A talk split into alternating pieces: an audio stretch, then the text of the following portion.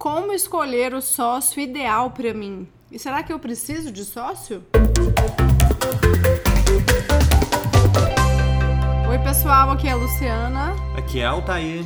Nós somos os fundadores da Sempreende, Escola de Mentes Empreendedoras, e esse é o nosso podcast. Hoje nós vamos falar sobre sociedade, sobre como escolher um sócio ideal para o seu negócio. Primeira coisa a se pensar é por que você precisa de um sócio. Até um tempo atrás era possível né, abrir negócios com sociedade limitada, não existia ainda a, a questão da EIRELI, que é a sociedade com uma pessoa só, ou o MEI, que é o microempreendedor individual. Então, culturalmente, as pessoas meio que se acostumaram a precisar de um sócio para começar um negócio. Mas eu quero que você comece pensando, por que você precisa de um sócio? O sócio vai te ajudar exatamente em que no seu negócio? Ter um sócio pode ser muito interessante para dividir responsabilidades, dividir funções, dividir a carga das decisões, né? Ter alguém para trocar ideias, para compartilhar ideias, para pensar no que fazer, em como fazer o negócio acontecer. Pode ser interessante para ter uma pessoa com habilidades e competências complementares às suas então, se essas são as motivações, eu acho que ter um sócio é sim bem interessante. Agora, tem gente que pensa em ter um sócio pelos fatores de, ah, preciso de um sócio investidor, preciso do dinheiro. E hoje em dia existem outras alternativas de financiamento que você pode tentar, como participar de editais, como conseguir investidores anjo, que não necessariamente é, vão atuar como sócios no negócio, como participar de aceleradoras, enfim, tem N opções que não te obrigam a ter alguém ali dividindo 50-50, né? 50-50 de tudo que você está ganhando. Então tenha essa clareza, tá? Agora, pensar em sociedade é pensar em um relacionamento como qualquer outro. É um relacionamento sério e dá trabalho e tem que ser muito bem escolhido. Então, quando as pessoas me perguntam assim, ah, o que, que eu tenho que ver num sócio? O que, que eu tenho que pensar na hora de escolher um sócio?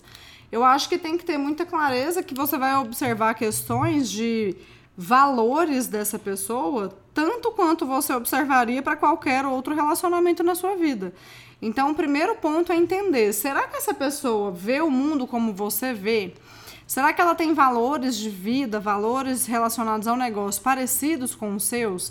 Será que é alguém que pensa sobre ética, sobre meio ambiente, sobre pessoas, sobre dinheiro, sobre trabalho, da mesma forma que você pensa? Porque se não for, dificilmente esse vai ser um relacionamento que vai dar certo. Então não é que vocês têm que ser parecidos em termos de competências, mas vocês precisam ser parecidos em termos de valores, das questões que vocês carregam para o mundo, do jeito de ver a vida de vocês. E para isso é muito importante ter uma relação aberta. Então é importante um perguntar para o outro coisas do tipo: ah, e se a empresa tiver no vermelho durante três meses seguidos, o que, que a gente vai fazer? Ah, e se aparecer uma proposta que eu vou ter que subornar alguém para conseguir um cliente, o que, que a gente vai fazer ou é, vai fazer ou vai deixar de fazer? Ah, se aparecer um cliente que reclama, qual que é a decisão da empresa a partir daquilo? Vai atender ele muito bem ou vai tratá-lo do jeito, sei lá, tratar de uma forma ruim? Então é fazer essas perguntas e ver se uma pergunta encaixa, a resposta encaixa na resposta da outra pessoa, porque senão isso aí são coisas sérias, graves, delicadas, eu diria, que acontecem ao longo de, uma, de, um, de um tempo que uma empresa está viva e que se deixar para discutir só no momento ali que já está delicado, as decisões podem não ser boas e podem desfazer a sociedade. É, talvez você se pegue com uma sociedade, com, numa sociedade com alguém que você não concorda, não queria estar, tudo porque não conversou sobre tudo isso antes, né? Então, é ter conversas claras e sinceras. Então, além de pensar em valores, é importante também ter visões parecidas para o negócio.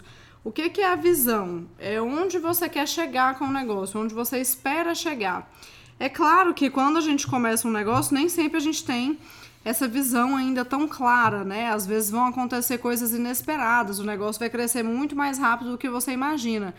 Mas é muito ruim que você, por exemplo, abra um negócio pensando em expandi-lo para o Brasil todo, enquanto a outra pessoa está pensando em trabalhar somente meio período e ter somente uma unidade, porque para ele aquilo ali é mais uma renda extra. Então essas questões são importantes, né? Será que vocês querem levar esse negócio para o mesmo lugar?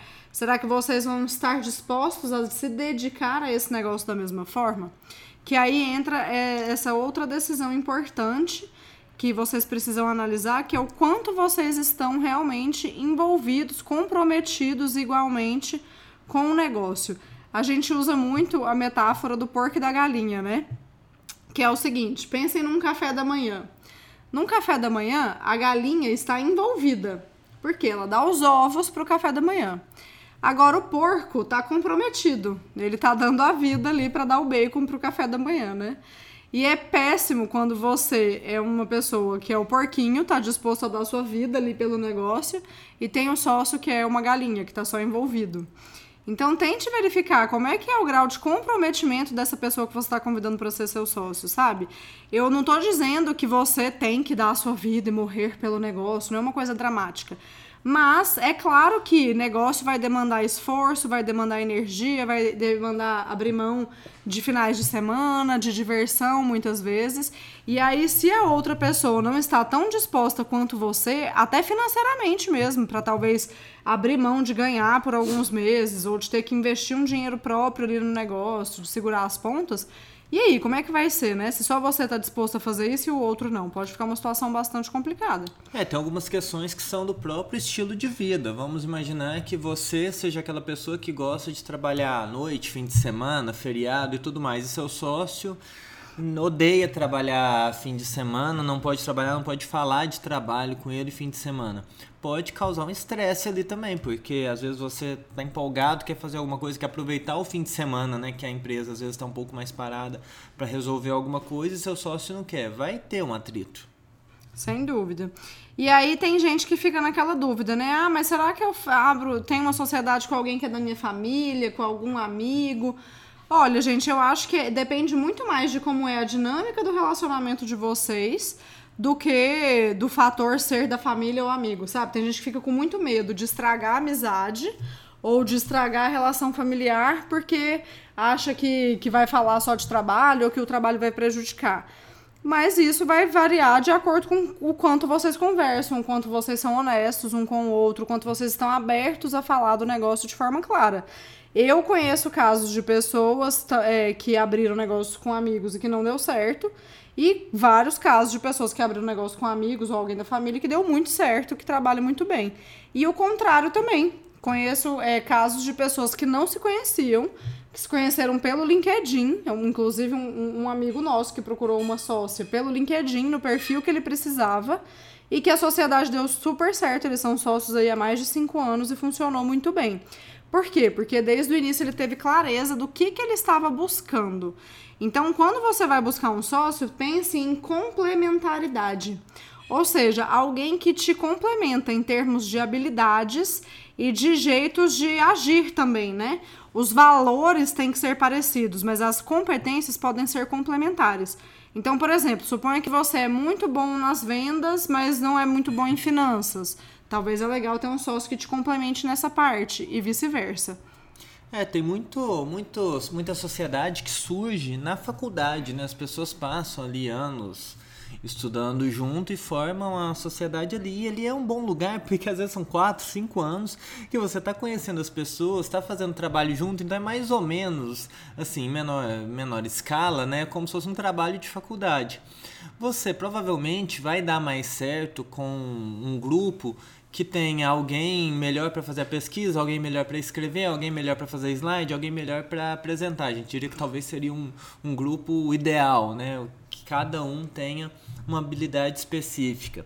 Para abrir o negócio é mais ou menos nesse sentido também. Talvez seja interessante pegar alguém ou uma pessoa que saiba fazer mais de uma dessas coisas, mas alguém mais interessado ou com mais habilidades para finanças, outra pessoa com mais habilidades para lidar com outras pessoas, lidar com clientes, outra pessoa talvez para gerar ideias, outra para executar, enfim, que eu falei uns quatro, cinco perfis, mas nada impede que uma pessoa só tenha vários perfis e e que duas juntas, duas pessoas juntas façam, né, é, esse grupo ideal para abrir o negócio.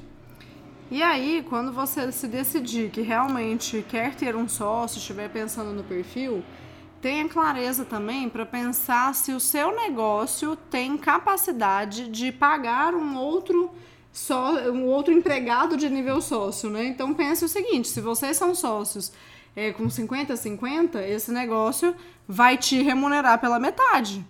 Eu vejo muita gente que às vezes fica frustrado, fala, ah, eu poderia estar tá ganhando um Prolabore aqui de 5 mil, mas como eu tenho sócio, eu tenho que dar 2.500 para ele, 2.500 para mim, porque o negócio não consegue pagar um Prolabore de 5 mil para cada, né? Não dá esses 10 mil para dar 5 mil para cada. Então tem que pesar isso também, porque não adianta você simplesmente querer ter um sócio para dividir o trabalho, dividir as dores de cabeça, dividir as funções, mas não dividir também os bônus, as coisas boas, o, o lucro que ele venha a te dar, tá? E tudo vai depender de uma conversa muito aberta, de um relacionamento muito honesto, muito transparente. Na hora de pensar nesse contrato, de elaborar esses documentos, não tenham pressa, não façam as coisas correndo, discutam com calma todas essas questões aqui, como a gente comentou. Você pode contratar é, um contador ou um advogado para te ajudar na elaboração do contrato social. As duas partes podem cada um ter o seu, né, para garantir que os interesses dos dois lados estejam levados em consideração. Eu acho que quanto mais cuidado tem nessa hora, mais maiores as chances das coisas darem certo. E lembrem de prever também nesses documentos como é que vai ser a saída de algum dos sócios. Porque na hora que a gente está começando, parece que está tudo muito bem, é tudo muito empolgante, né? Mas já pensar nessa hora sobre como vai ser a saída dá uma tranquilidade. Então, por exemplo, se alguém resolver sair, como vai funcionar? Ele vai ter que vender a parte dele, ele vai, ter vai dar preferência na compra para o outro sócio, ele pode indicar quem entra. Enfim, já tenham tudo isso previsto e documentado, inclusive, para evitar dores de cabeça e para que vocês se sintam mais seguros com todo esse processo. Então, resumidamente, né, o que, que vocês têm que buscar pensar? Procura, pensar se você precisa mesmo de um sócio, se o seu negócio consegue remunerar uma pessoa como um sócio, né, mais uma pessoa, se vocês têm valores parecidos, se vocês querem as mesmas coisas para o negócio ou não, têm a mesma visão, e se vocês se complementam em, tem, em termos de habilidades, de competências, lembrando de sempre manter um ótimo relacionamento e uma conversa muito aberta para tudo isso. Espero então que essas dicas tenham ajudado vocês aí a tomar mais uma decisão de negócio, que é essa da escolha de sócios. Então, até a próxima. Tchau.